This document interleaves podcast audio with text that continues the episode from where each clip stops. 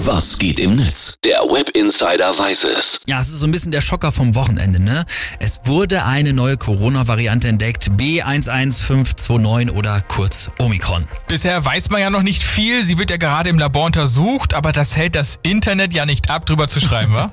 nee, ganz so gar nicht. Und äh, da wird natürlich echt wieder viel spekuliert und mit gefährlichem Halbwissen um sich geworfen. Hier zum Beispiel ein User, der schreibt, stellen Sie sich nur vor, wenn Omikron nur, nur einen leichten Schnupfen auslöst, sich aber stärker als Delta verbreitet. Schlagartig wäre fast die gesamte Menschheit immun und wir würden auf der Impfung sitzen bleiben. Und nun entschuldigen Sie mich, ich muss Aktien verkaufen. Okay, also es gibt ja ein paar Berichte, die eben sagen, hey, die Variante ist nicht so schlimm, aber so richtig bestätigt ist das ja noch nicht und das dauert noch seine Zeit, ne? Ja, absolut. Und deshalb schreibt auch Florian Eigner, der ist wohl Wissenschaftler, Omikron zeigt wieder das übliche Medienversagen bei Wissenschaftsthemen. Die einen greifen zu, mit Ebola vergleichen, die anderen reden über milde Verläufe, obwohl sich das bloß auf ganz wenige Fälle in Südafrika bezieht.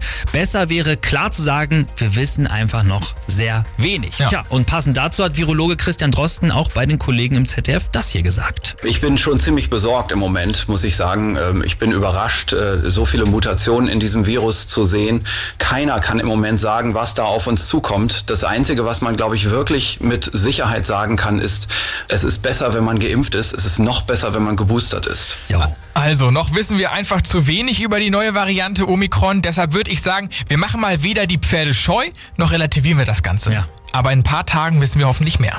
So sieht's aus. Das war der Web Insider zu diesem Thema. Den nächsten gibt's dann schon wieder morgen um 10 nach 8.